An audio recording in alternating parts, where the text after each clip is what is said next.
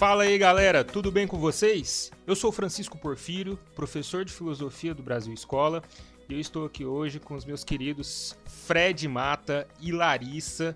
Fred, professor de biologia, Larissa, professora de geografia também no Brasil Escola. Dá um alô para eles aí, pessoal. Olá, pessoal. Eu sou a professora Larissa Mesquita, professora de geografia, e é um prazer enorme estarmos juntos aqui em mais um podcast do Brasil Escola. Fala pessoal, aqui é o professor Fred e como o Francisco falou, professor de biologia, a gente vai bater um papo aí bastante aí, falar um pouquinho sobre o que está rolando nesse Brasilzão sem porteira.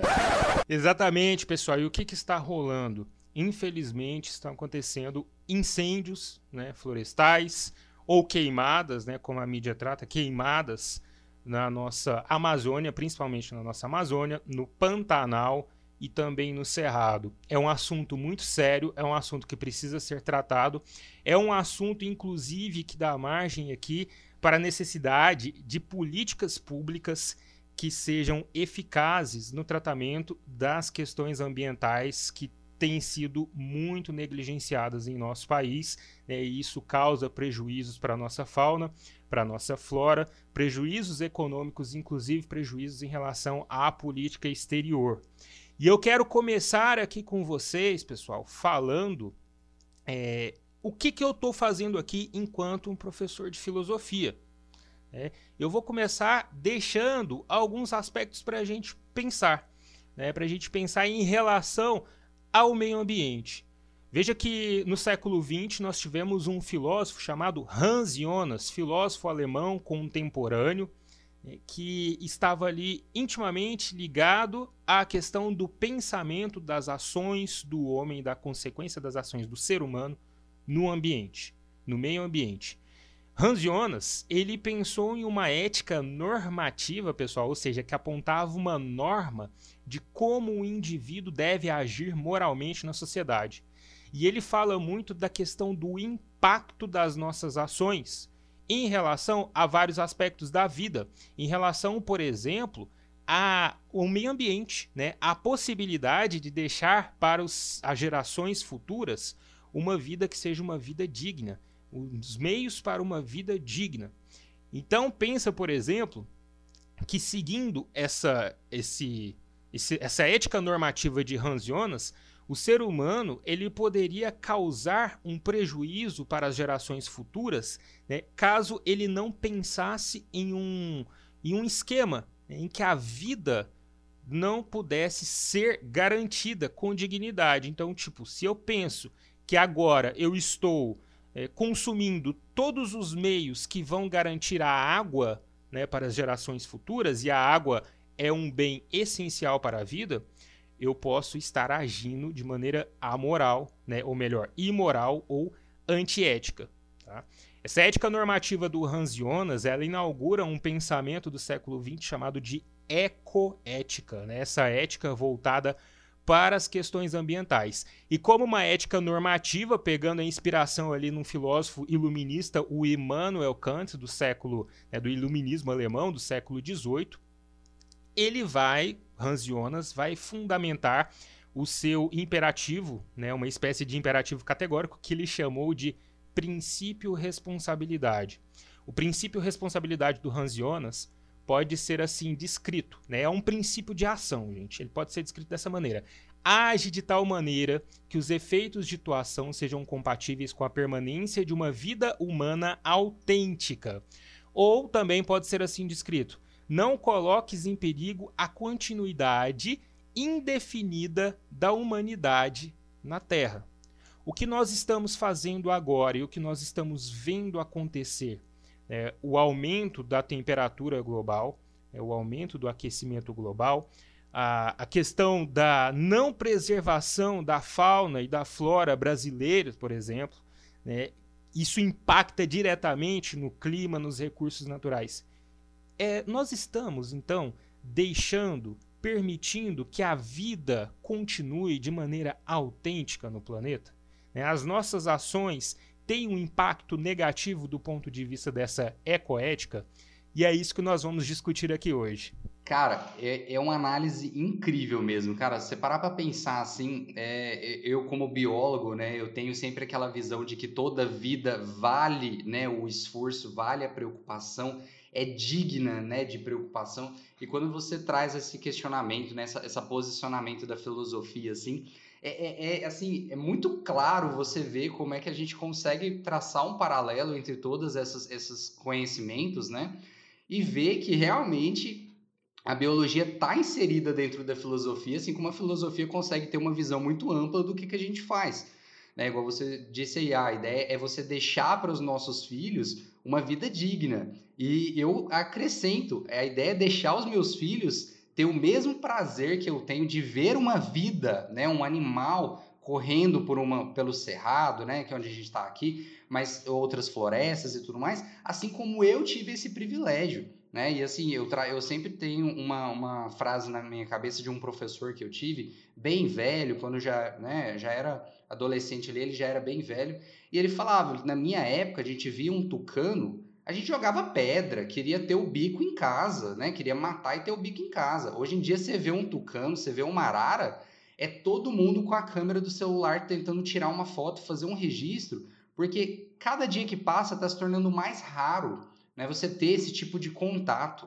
Né? Então, às vezes, você passa é, andando pela cidade, você vê uma área que, né, assim, entre aspas, não foi urbanizada, né, não foi destruída, você tem um pedacinho de cerrado, você tem um pedacinho de mata, as pessoas veem aquilo como um empecilho, aquilo está atrapalhando, né? E durante, no, no, meu ponto de vista biológico, eu olho assim e falo assim, meu Deus, né? Aquele prédio do lado que está atrapalhando, né?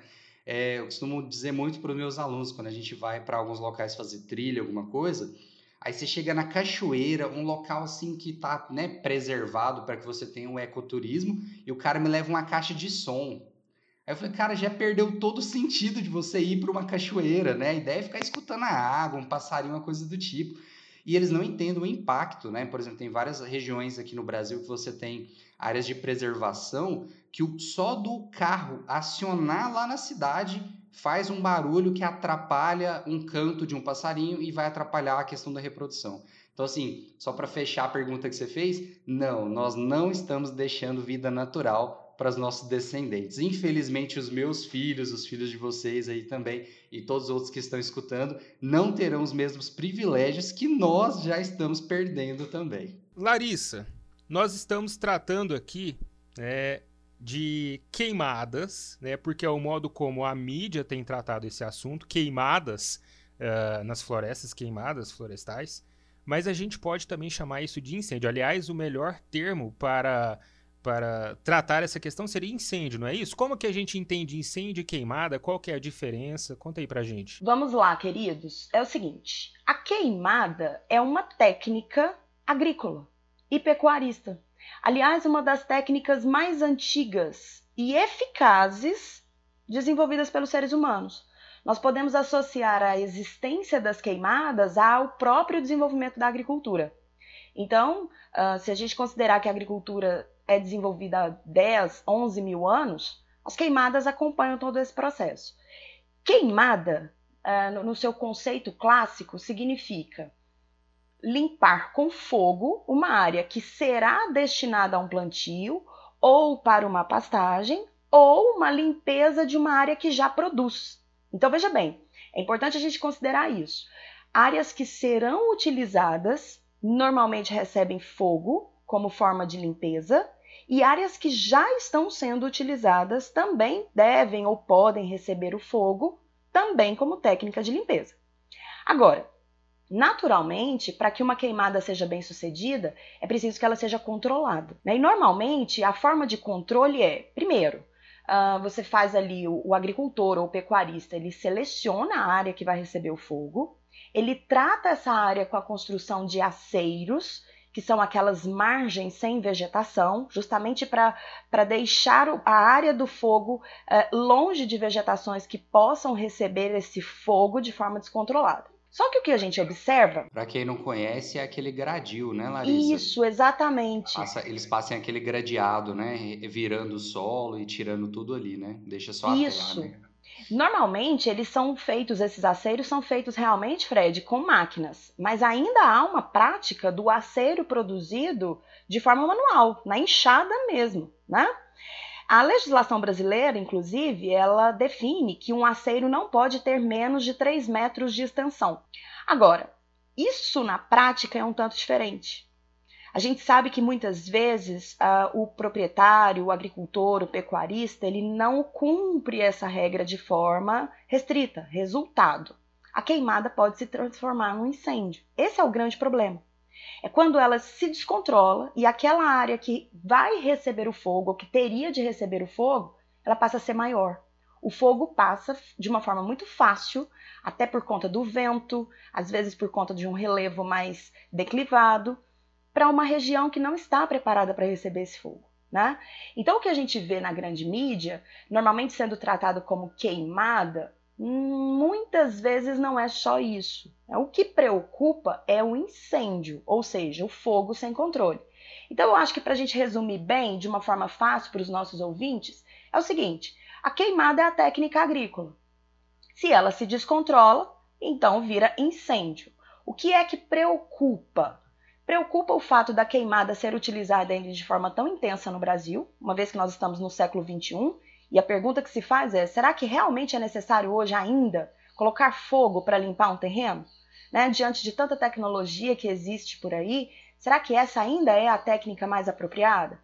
E, obviamente, é, se as queimadas diminuírem, naturalmente o número de incêndios também diminuirá. Essa é a equação. Né? Então, o que se propõe hoje, diante do, do, que a gente vê no Brasil, especialmente nos anos de 2019 e 2020, é que as queimadas sejam reduzidas como técnica agrícola, a fim de que sejam reduzidos também os incêndios. Não, e Larissa, é uma coisa absurda, porque assim, eu defendo a queima, né, assim, controlada, para o pequeno produtor, aquele cara que tem ali um hectare, né? Digamos assim, um hectare, dois, dois alqueiros, né? Porque assim, o cara não tem acesso à tecnologia. A gente sabe muito bem no Brasil que a agricultura e pecuária de pequeno produtor, ela é ainda rústica, é precária, né? Os caras, é, os caras assim, é, eu estava comentando esse final de semana com, com alguns familiares, ainda tem produtor rural que quando vê a chuva acha que está na hora de plantar e não sabe dizer se vai chover amanhã ou se vai chover depois ou se vai perder essa plantação. Então, assim, eles ainda são muito rústicos. Só que essa queima que, é, que você está citando aí, ela acontece principalmente em grandes fazendeiros. Porque o custo, é, eu pesquisei bastante, existem várias outras técnicas. A, o próprio manejo correto do pasto já elimina a necessidade de você fazer a queimada. Se você tem a quantidade correta de gado para aquele tamanho de pasto que você tem, a, tanto quantidade máxima quanto quantidade mínima, se você tem um movimento desse gado, né, um dia fica numa ponta do pasto, outro dia fica na outra ponta do pasto para não pisotear o solo, isso já elimina qualquer necessidade de fogo.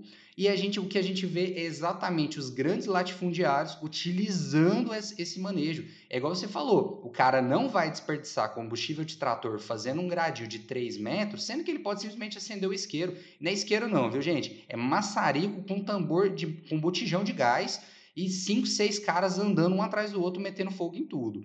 E para quem a Larissa comentou né, do fogo saltar, para quem nunca viu um incêndio em um pasto, olha, pasto, vou dizer pasto, tá?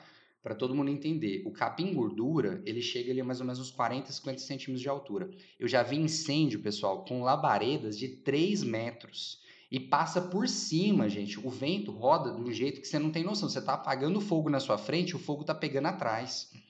E em algumas regiões, como é o caso, por exemplo, do Pantanal e da Amazônia, você tem muita matéria orgânica é, no chão, por conta de folha, muita, muita concentração. O fogo passa por baixo. Francisco, eu já vi vídeo de bombeiro tá pisando, afundar ali ó, no meio de folha e galho, e o fogo tá lá embaixo, cara.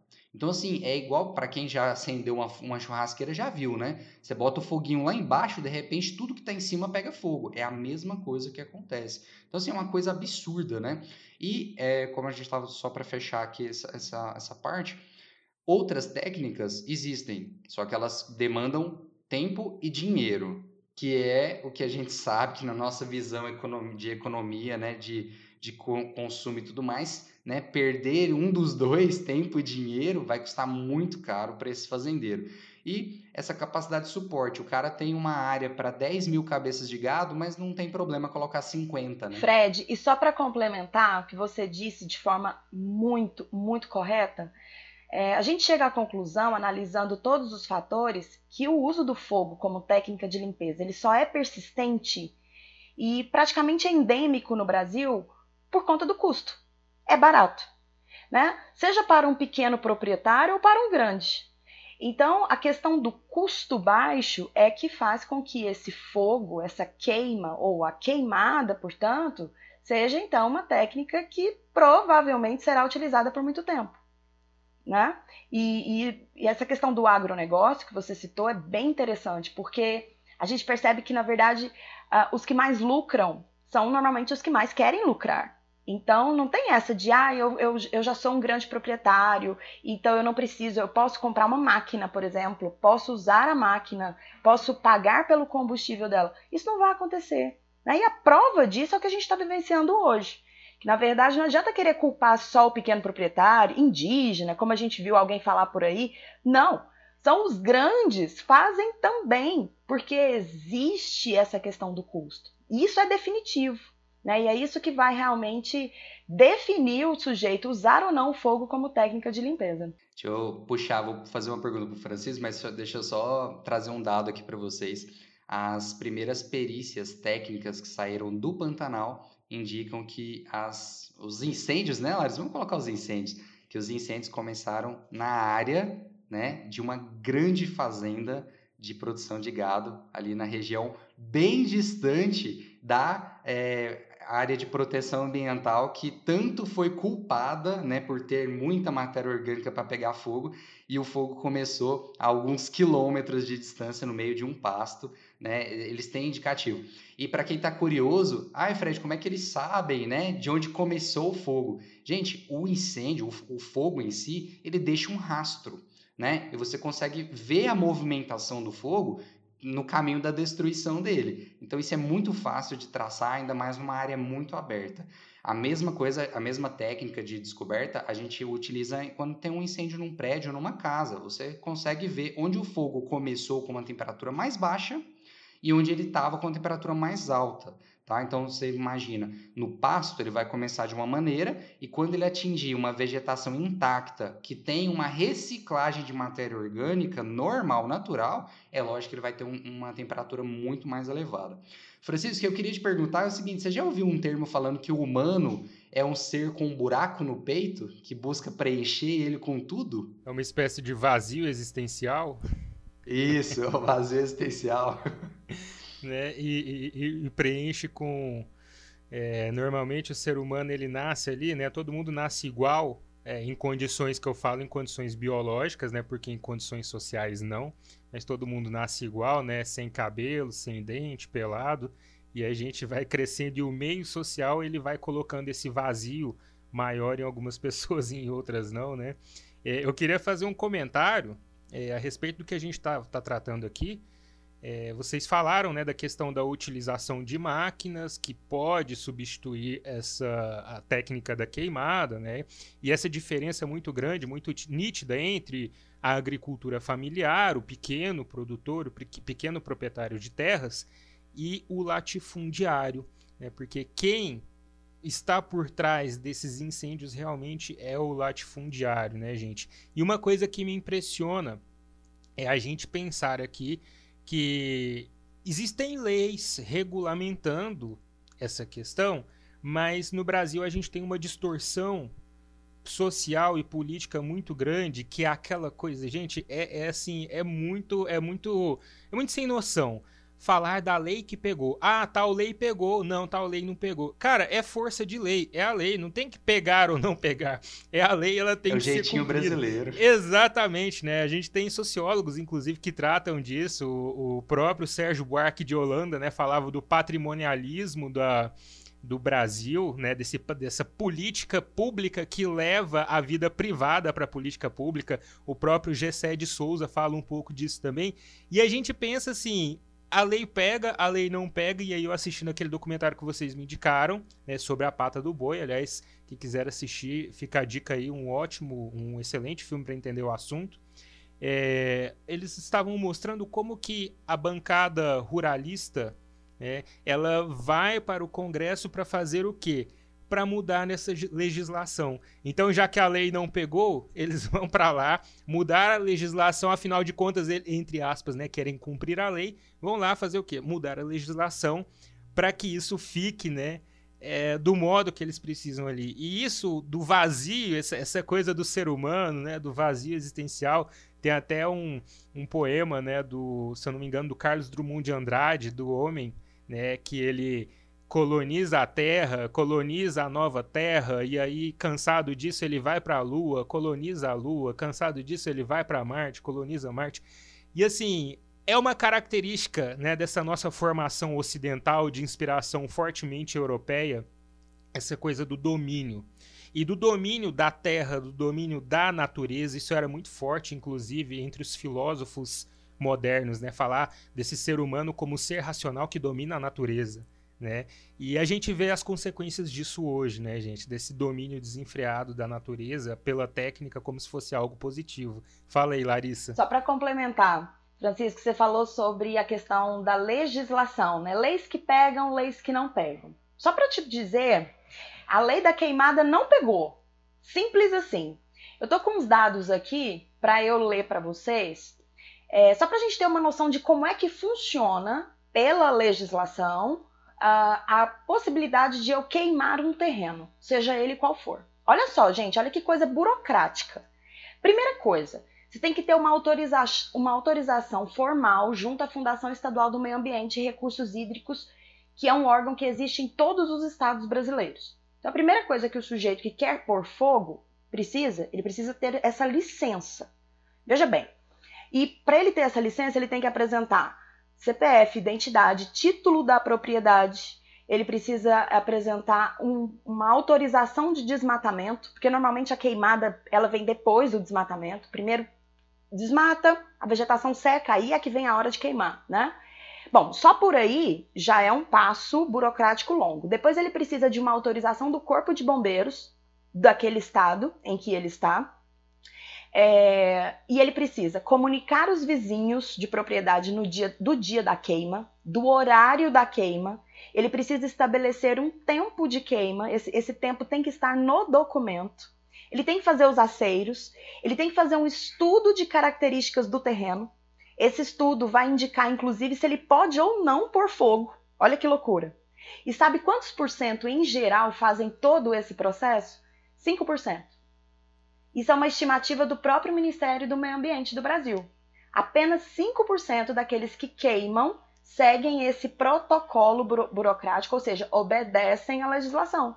95% não fazem nada disso a lei não pegou nesse caso. Em qualquer outro país, essa burocracia é, restringiria bastante as queimadas, né? E talvez até impediria elas. Aqui no Brasil, a gente interpreta a lei do jeito que quer, né? É isso. E seguimos se, que, se queremos. Não, isso é uma coisa absurda da gente pensar, porque assim, é, como eu parto da parte mais, mais é, ecológica, né, dessa questão assim, é igual a Larissa falou, primeiro você tem o desmatamento para depois você pensar em queimada hoje em dia é uma coisa tão absurda que eles estão burlando até a própria lei que eles criaram, né? É uma coisa assim, uma coisa assim é, surreal. Né? Para quem já viu no YouTube, eu já ouviu falar de correntão, os caras marram uma corrente de navio em dois tratores e saem atropelando tudo. A gente não está falando de desmatamento do cara entrar com um machado e cortar uma árvore, não, gente. A gente está falando de um negócio que destrói hectares em horas. Né? É uma coisa absurda, é muito, muito violento mesmo. E sobre essa questão também de você pensar num, né, numa sequência, né, igual a Larissa falou aí da, da burocracia, na verdade, o, o que, que é estabelecido por lei para que isso seja de maneira correta, você só vê informações que trazem segurança, né, porque você está avisando seus vizinhos sobre a queima, então você já diminui a possibilidade de um descontrole, né, e chegar numa casa, coisa do tipo. Né? Às, vezes, às vezes, por exemplo, a Larissa falou assim: você tem que acionar um, instituto que trata do clima. E é exatamente aqui que eu bato muito a tecla, que é a falta da educação no campo. E, assim, educação em geral no Brasil, mas educação no campo nesse aspecto. Por quê? Existem pessoas, hoje em dia, que é assim mesmo, gente. Tem a época de plantar o milho. E aí chegou naquele, naquela data, tem que limpar o lugar, limpar a área para fazer o plantio e vai meter fogo. Só que o cara não sabe que a gente está passando pela pior estiagem dos últimos séculos. Só para vocês terem uma ideia, dos últimos 60 anos nunca se viu uma estiagem tão violenta igual a gente está tendo, principalmente na região ali do Mato Grosso, no Pantanal, e também em regiões próximas à Amazônia. Né? Esse discurso, ah, a Amazônia não pega fogo porque é úmida. Gente, do mesmo jeito que tem seca no Cerrado, no Sudeste, no Sul, no Nordeste, tem seca lá também. Você tem período de estiagem. Né? A gente está vivendo a pior estiagem de todas. Aí o cara chega em novembro, tem que plantar, vai limpar, vai meter fogo em tudo. Mas ele não sabe nem quando vai chover, gente. Esse é um grande problema. Né? Ah, deu uma chuvinha, aí o, o, o produtor ali que tem pouco conhecimento, tem pouco acesso a essa tecnologia, ele vai lá e planta a semente dele. Aí chove amanhã, a semente começa a germinar e aí fica 15 dias, 30 dias sem chuva. Cara, acabou, aquela semente morreu. O cara perdeu o pasto todinho. É diferente, né, Larissa, do latifundiário, que tem até drone fazendo mapeamento de temperatura no solo. Né? Que o cara tem índice, o cara tem índice de chuva a cada minuto, não é a cada hora, não é a cada minuto o cara tem índice de chuva. É bem diferente a gente falar desse tipo de coisa. E aí, quando a gente parte da queimada para o incêndio, a gente começa a invadir áreas de preservação natural. Porque, assim, manda bala, Francisco. Não, é.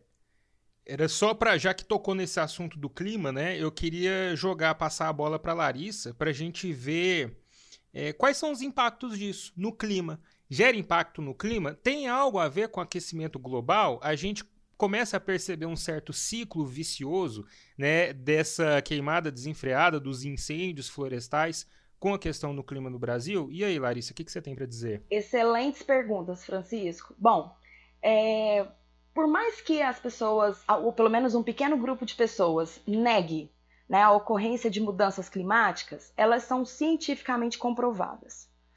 Cerca de 98% dos estudiosos de clima afirmam que sim, os seres humanos estão provocando mudanças graças às suas ações nas condições atmosféricas. Em geral, a gente chama isso de aquecimento global, né? Para englobar todo tipo de mudança produzida, é, convencionou-se né, chamar então de aquecimento global. E a gente sabe que o aquecimento global é um problema que está diretamente ligado à emissão de alguns gases específicos em maior quantidade na atmosfera terrestre. Então eu vou destacar aqui para vocês o carbono, né? O gás carbônico é o, o grande vilão do aquecimento global. Muito bem, é, é fácil de a gente equacionar isso, Francisco. Veja bem, eu coloco fogo numa grande área. Imagine quanto gás carbônico eu não vou lançar na atmosfera. Naturalmente, eu estou contribuindo para isso. Sem contar que, em geral, nesses, nessas grandes áreas de queima, são praticadas é, as, as atividades de pecuária. A pecuária de bovinos também é uma atividade que promove a ocorrência do aquecimento global. Quanto mais animais, nós sabemos que mais lançamento de gás metano, outro inimigo da atmosfera terrestre. Então eu vou estar ao mesmo tempo, né, queimando para criar, lançando mais e mais poluente. Resultado: muda sim o clima. A gente vai ter mais poluente, naturalmente nós vamos alterar os índices de chuvas, em alguns lugares essas chuvas vão ficar muito escassas, em outros lugares elas vão ficar mais irregulares. E, e o interessante é que os estudos mais modernos indicam o seguinte: quanto mais a gente colocar fogo, mais nós vamos alterar o clima. E quanto mais o clima for alterado, mais difícil será combater esse fogo. E é o que a gente viu esse ano no Pantanal Mato Grossense. É né? uma região tradicionalmente é, que recebe queima como técnica uh, há muito tempo, desde sempre.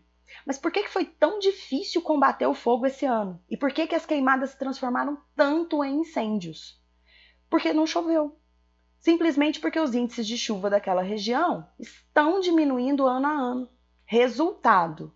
Então você já consegue perceber o elo. Está entendendo? Uma coisa leva a outra. Eu taco fogo, lanço mais poluente, diminuo o índice de chuva. Se eu diminuo o índice de chuva, o ano que vem vai ser mais difícil para eu combater esse fogo.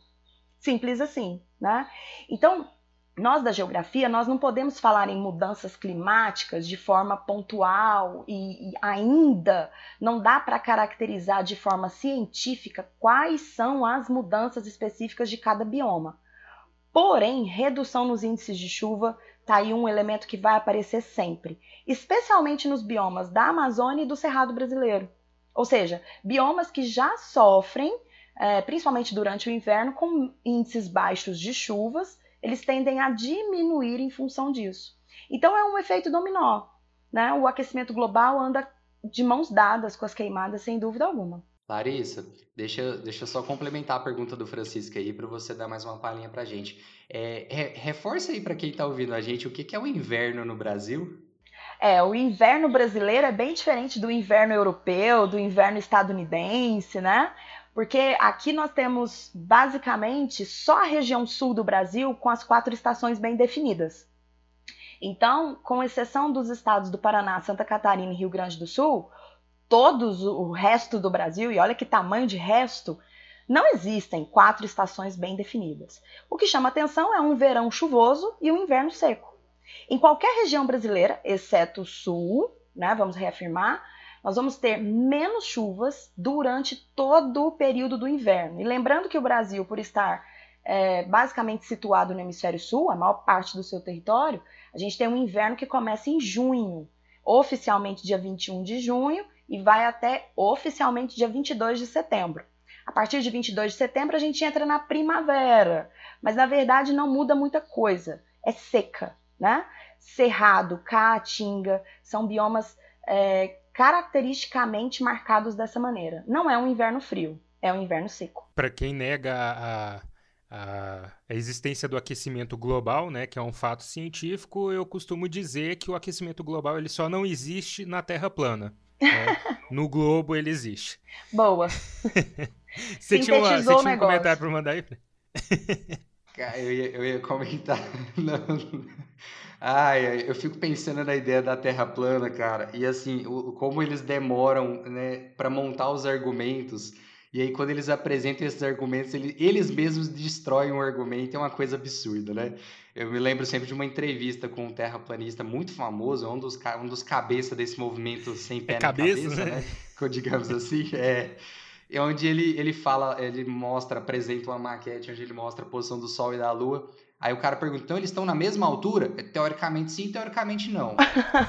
Aí eu fiquei pensando, falei assim, em qual âmbito isso funciona, né? Porque se eu, se eu responder biologicamente, né? Ó, o, o o clima afeta a nossa vida. Teoricamente sim, teoricamente não. Na realidade ele mata, mas teoricamente ele afeta, sabe? Ele traz um, um mal-estar. Mas o que eu queria comentar muito é essa questão, a Larissa falou do, dessa questão do nosso inverno seco, porque a, a gente tem que entender que aquele padrão, né, aquele ciclo hidrológico que a Larissa comentou aí, ele já não existe mais. Gente, tem padrões hidrológicos que foram sondados há 100 anos atrás. E até hoje a gente tenta empurrar isso como verdade, né? Eu tenho certeza que você que está aí ouvindo a gente, os outros professores estão aqui com nós aqui também, é, o pessoal fala assim, é tal dia do ano chove, sempre chove, é o tal da, do dilúvio de não sei quem. Gente, isso já não funciona tem muito tempo, isso já não funciona mais. Então, assim, a gente tem que entender que está mudando, e são mudanças sutis, e o pessoal não percebe, né? A gente está citando muito o Pantanal, que sofreu bastante esse ano, mas a gente tem queimadas na Amazônia todo ano, e a gente teve em outros países né, do mundo aí, a Austrália sofreu bastante com incêndios. Então, assim, não é uma coisa do Brasil, né? A gente tem que é, pensar muito isso aí, porque o Brasil está sofrendo muito porque a gente ainda tem muitas áreas de preservação, muitas áreas intocadas. Né? Tem, eu puxei um dado aqui, ó, tem pelo menos 15% da Amazônia que nunca viu um humano, só para vocês terem ideia. Né? Ah, passa por cima de avião. Sim, mas o cara nunca foi lá. Enquanto isso, 47% do território da, da Amazônia Legal, que fica dentro das nossas fronteiras, 47% da floresta já recebeu algum tipo de ação humana, seja desmatamento, algum tipo de modificação. A gente tem muito garimpo, né, que destrói uma parte ali. Então, assim, é muito complicado, é muito grande. E aí o que eu queria puxar era a questão da capacidade de suporte. As florestas, o cerrado, o pantanal, todos os biomas que a gente tem, tem um mínimo que ele precisa para sobreviver. E quando a gente fala mínimo, dá a intenção que é pouquinho, né? Mas na verdade, se a gente destruir de 20 a 25%, por exemplo, da Amazônia, ela já entra num ponto que a gente fala ponto sem retorno, porque aí a floresta não se sustenta mais. Então, esse, esse discurso do tipo assim, ah, é só mais um hectare, é só mais uma árvore, é só mais um negócio, isso vai aumentando essa porcentagem. Fred, mas você falou de 20 a 25. A gente está em quanto? Só da floresta amazônica, só para vocês terem uma ideia, a gente já está a 17%. Ou seja, mais um, mais um hectarezinho, né? mais, um, mais uma árvorezinha derrubada, a gente bate nos 20. Chegou esse momento, a floresta ela não se sustenta mais e ela vai começar a, a uma transição, né, Larissa, de floresta tropical para savana. Para quem não sabe, o nosso cerrado é basicamente uma savana. Então a gente começa nessa transição. Ah, não tem problema, então a gente não vai perder a floresta. Ah, a gente vai perder sim, porque enquanto a, a floresta tropical abriga no mínimo 10 mil espécies de plantas, o cerrado, né, a nossa savana, abriga no máximo duas mil espécies diferentes. Então, você vai ter uma diminuição absurda de biodiversidade. E existe um fenômeno, né, que são os rios voadores que levam água, né, da floresta tropical da Amazônia para o sudeste brasileiro, não é isso, Larissa? É, você pode comentar um pouquinho disso para a gente? Posso sim, Francisco. Esse fenômeno chamado de rios voadores é uma coisa interessantíssima e super importante para nós é, basicamente para toda a população brasileira do centro-sul do território. O que, que acontece? É, é preciso imaginar, vamos embora imaginar agora. Uh, eu sei que vocês têm aí, todos os nossos ouvintes também, têm um mapa da América do Sul em mente. Então procura visualizar esse mapa da América do Sul. Você sabe que lá na, na porção uh, oeste da América do Sul existe uma grande cordilheira, chamada Cordilheira dos Andes, certo? Então, se a gente reunir a umidade que vem do Oceano Atlântico e se encontra com a umidade da Amazônia. Ela deveria ir para o Oceano Pacífico. Olha que loucura. O trajeto seria pacífico. Só que ela bate na região da Cordilheira dos Andes, que funciona como uma grande muralha, um paredão para essa umidade, e essa umidade volta para o centro-sul brasileiro. Então, a região centro-oeste, a região sudeste do Brasil, tem índices mais altos de chuva por conta desse fenômeno. Na verdade, se a gente pensar geograficamente, as porções latitudinais da, da, da região centro-oeste, da região sudeste do Brasil, se comparadas com as mesmas porções latitudinais em outros lugares do mundo, nós temos desertos. Nós temos desertos nessa mesma faixa na África, nós temos desertos nessa mesma faixa na Austrália, e a pergunta é: por que, que nessa mesma faixa latitudinal não existe deserto no Brasil? E a resposta é essa: são os rios voadores. Sem a umidade da Amazônia, necessariamente nós não teríamos índices tão fortes de chuvas aqui, mesmo que concentrados no verão, né? mas que acabam gerando para nós a possibilidade de vivermos numa região sem deserto. Olha só que coisa louca. Tá tudo, tudo, tudo muito conectado, né? Então há essa preocupação é, efetiva em relação ao desmatamento da Amazônia, a redução daquela floresta, que é, diga-se de passagem, o Fred já comentou bastante, é uma redução substancial, ano a ano, ela vem acontecendo, isso é inegável, né, porque isso vai afetar não só as comunidades amazonenses, não só as comunidades indígenas. Muita gente pensa assim: ah, mas aí o problema é deles. Não, o problema vai ser de todo o Brasil. Todos os biomas brasileiros serão afetados invariavelmente. Larissa, você tem, você, eu não sei se você pegou aí, mas eu puxei o dado aqui, eu tinha colocado, puxado o dado da quantidade de água que a floresta amazônica ela consegue jogar né, na atmosfera. Diga são aí, 20, Fred. São 20 bilhões de toneladas de água na atmosfera. Por? Aí eles têm uma. Eles, por dia. por dia. Aí eles tá têm vendo o nome? Rios voadores. Por São isso 20, esse nome. 20 bilhões Porque, de na toneladas, verdade, né? 20... Pode falar, Larissa. Na verdade, a quantidade de água que passa pelo céu acaba sendo até, para alguns pesquisadores, até maior do que o que existe na superfície. A gente tem toda aquela questão de bacia hidrográfica, né, de aquíferos, né? Então, parte da água que corre na superfície nem sempre ela chega em outro lugar, né? Ela fica estocada. E uma coisa que eu achei muito bacana é que eles fizeram uma conta, né? Esse, esse dado aqui que eu estou pegando é da BBC e tal eles trazem uma conta muito bacana, eu achei muito bacana isso aqui. Em média, a copa de uma árvore na Amazônia tem 20 metros de diâmetro, né? Então já é uma coisa muito grande. Ela transpira, né? Um processo de transpiração normal das plantas. A gente também estuda o processo de evapotranspiração, né? Aquela coisa toda.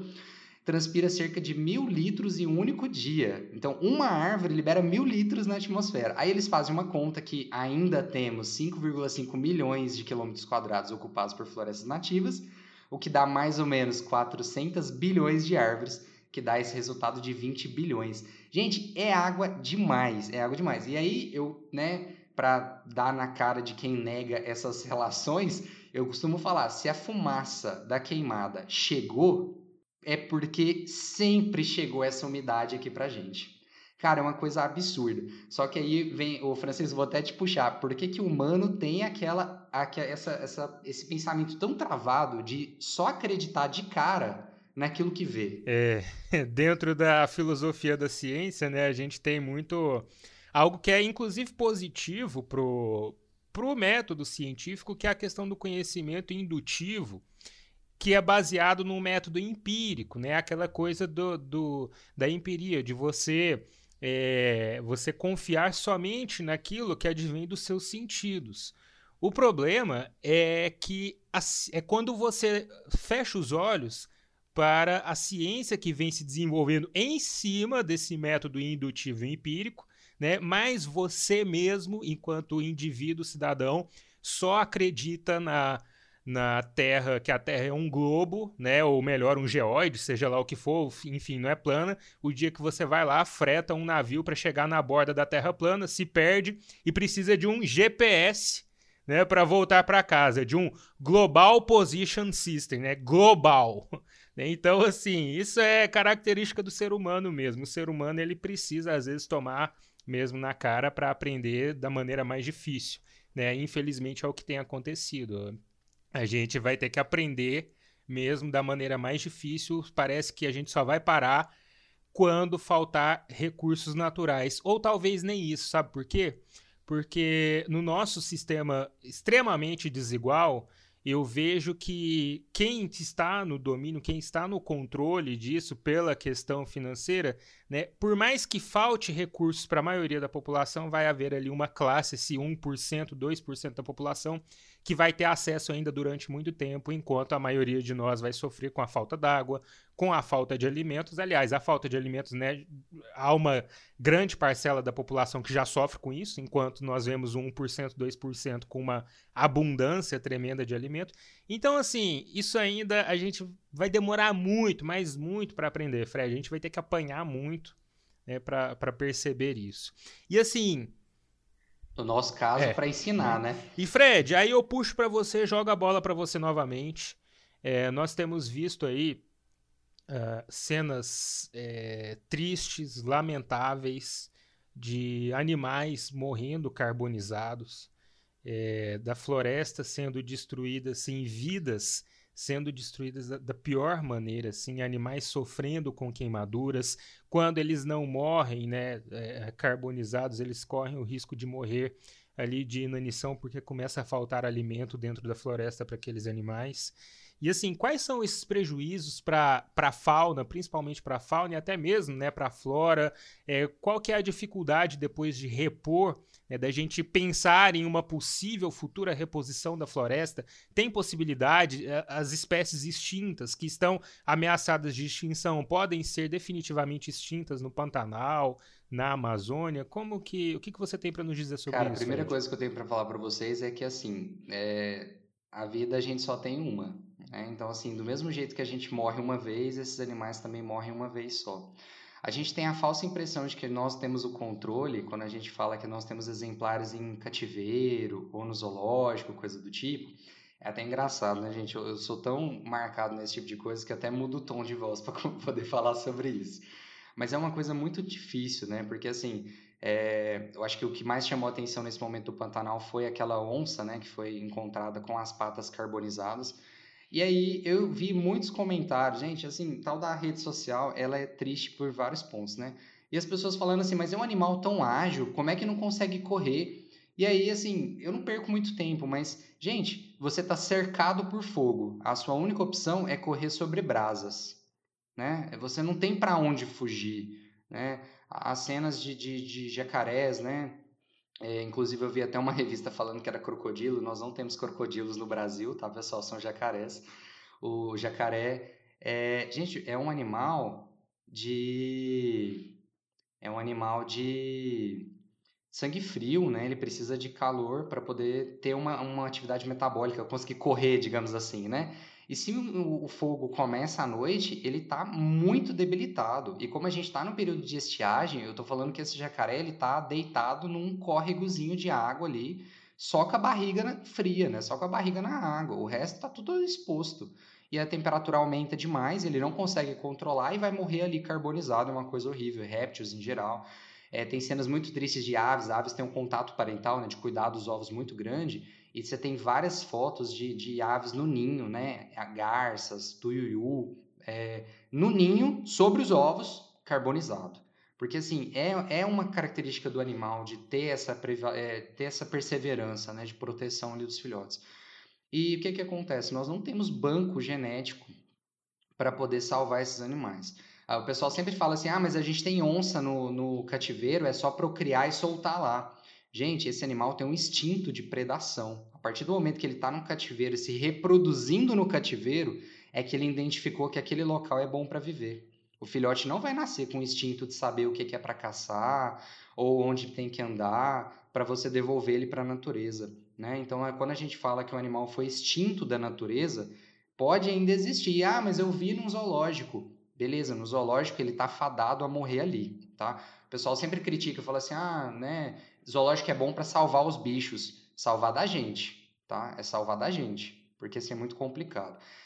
Em questão de biodiversidade, o Brasil deve perder, eu puxei a estimativa aqui, mas eu vou jogar muito para cima, deve perder no mínimo uns 10 milhões de dólares por ano com falta de biodiversidade. Porque enquanto os outros países pesquisam sobre venenos de cobras, é, sobre sangue ou material genético de animais que podem ter pa padrão curativo, o Brasil só destrói. Só para vocês terem noção, um dos maiores medicamentos de controle de hipertensão vendidos no mundo é baseado no veneno de uma serpente que nós temos aqui no Brasil endêmica e distribuída no Brasil todo. E é um dos, menor, um dos países que tem menor investimento nessa pesquisa. Então, assim, tem umas coisas absurdas, assim, estamos falando de padrão econômico, né, também. E questão de biodiversidade, a gente vai chegar num momento de extinção em massa. Nós somos a espécie mais perigosa e letal do planeta hoje em dia. Só para vocês terem noção, eu peguei uns dados aqui que o Francisco tinha perguntado, tinha pedido. Só para vocês terem noção, nós já perdemos mais ou menos um milhão de espécies no planeta né, que estão ameaçadas de extinção ou risco grave de extinção, ou já entraram, é, já foram completamente extintas. E nessa semana a gente teve a triste notícia que o koala ele entrou em extinção porque lá na Austrália né, teve muitos incêndios e os remanescentes não podem voltar para a natureza, ou aqueles que foram resgatados já não têm mais condição, que é o que o Francisco falou, não tem mais alimento, não tem mais nada.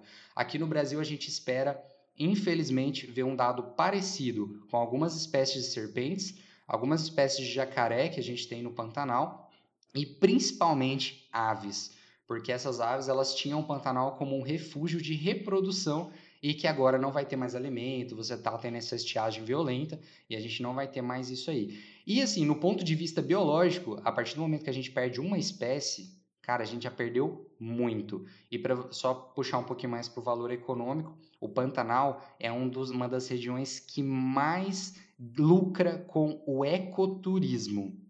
E só para você ter uma noção, eu puxei aqui uma agência de viagem norte-americana vende um pacote de visita do Pantanal com direito à tentativa de ver uma onça pintada por cerca de 5 mil dólares. E esse pacote está encerrado até 2023. E sabe-se lá até quando depois disso, né? É... E assim, é... não só com o ecoturismo a gente perde economicamente falando, mas o Brasil a tendência é que a gente tenha uma perda aí futura de negócios, de possibilidade de negócios, principalmente tendo em vista né, um cenário econômico exterior né, de uma política econômica hoje em dia baseada cada vez mais em compliances, né, em, em negociações que visem, é, se a gente for pegar o cenário principalmente europeu, que visem negociar com países que tenham responsabilidade ambiental. Então, esse movimento que durou aí 20 anos para conseguir fazer uma aproximação do Mercosul com a União Europeia, pode, né, a gente vê aí que pode nos próximos anos acabar. Essa aproximação pode ser desfeita por conta principalmente da, da política, né, dessa política pública brasileira, porque nós, nós temos políticas públicas ambientais, né, que são não são políticas de governo, mas também nós temos grande parte de um legislativo e agora também um executivo atuando para reverter essas políticas públicas ambientais, né, para transformar naquelas, né, para fazer a legislação regredir e voltar ao que eles querem. Né? Então, isso assim é extremamente complicado do ponto de vista de uma economia mundial. Agora, pessoal, nós caminhamos aqui para os minutos finais e eu queria saber se vocês têm mais algum dado para colocar, algum comentário para fazer ou já querem fazer suas considerações finais. Fiquem à vontade. Bom, então, queridos, é, eu acho que toda essa nossa conversa e todas as outras conversas que nós podemos ter a respeito seja de queimadas, seja da questão ambiental como um todo, a gente não deve fugir do conceito do desenvolvimento sustentável. Né? A humanidade levou muito tempo para entender que o meio ambiente é um grande aliado e não um obstáculo a ser vencido em prol do desenvolvimento econômico. Só para vocês terem uma ideia, o conceito do desenvolvimento sustentável foi citado a primeira vez só na década de 80 do século passado, ou seja, é algo muito novo. Né? A ONU promoveu um.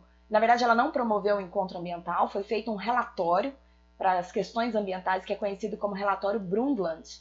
É, tem como título também O Nosso Futuro Comum. E ele foi publicado ali entre 1983 e 84. Foi a primeira vez que se falou em desenvolvimento sustentável.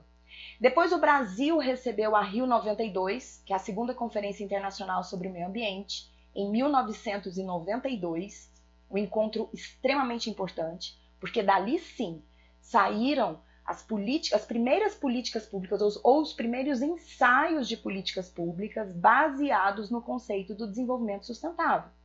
E assim, o que, que é esse desenvolvimento sustentável? Em meias palavras, nós podemos entendê-lo como sendo um, um processo de desenvolvimento econômico, mas de forma racional, a fim de que os recursos naturais não sejam finalizados, a fim de que as gerações futuras possam usufruir daquilo que a gente usufrui. A gente volta lá para o início da nossa conversa, né?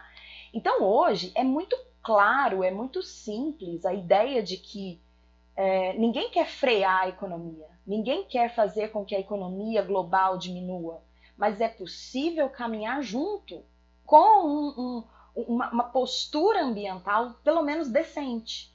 E olha, gente, o país que não seguir esse processo, o país que não transformar esses conceitos em políticas públicas de fato aplicadas, ele vai ficar para trás.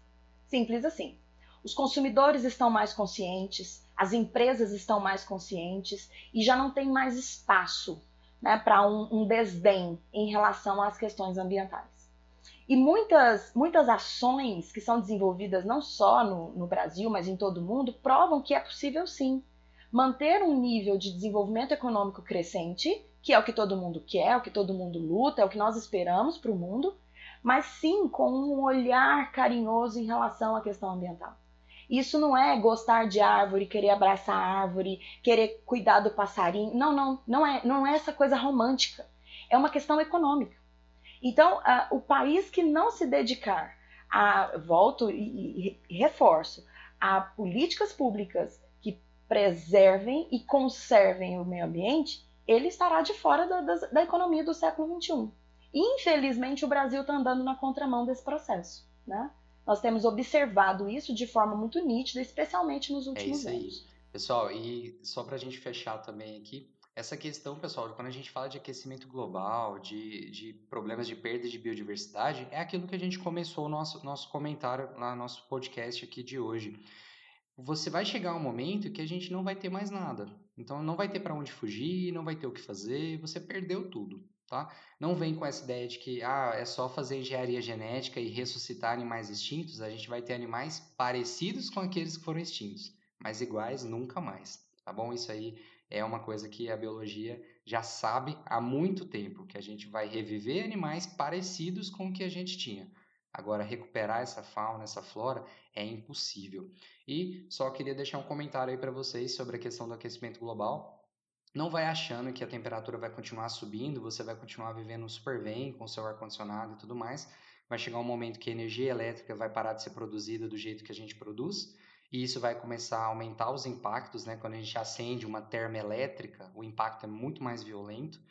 E vai chegar um momento, pessoal, que existirão regiões no planeta, né, no Brasil também, que a vida humana será insustentável, porque nós temos uma temperatura ambiental limite. Depois dessa temperatura ambiental, né, tipo 40 e poucos graus de ambiente, sempre você não consegue mais transpirar e abaixar a sua temperatura corporal. Então você está fadado a morrer queimado, assim como várias outras espécies estão sentindo na pele hoje. Então tomem muito cuidado com isso, é um impacto, como a Larissa falou, tanto econômico quanto para a nossa sobrevivência mesmo. É, para encerrar aqui também, né, o Hans Jonas, o filósofo que eu começo tratando lá no início, publica o seu livro Princípio e Responsabilidade, Ensaio para uma Ética de uma Sociedade Tecnológica, é o subtítulo do livro, em 1979, mesmo ano em que começam a, a fervilhar essas discussões sobre a questão ambiental, porque foi ali na década que o ser humano começou a perceber o impacto do aquecimento global, do aumento gradativo da temperatura,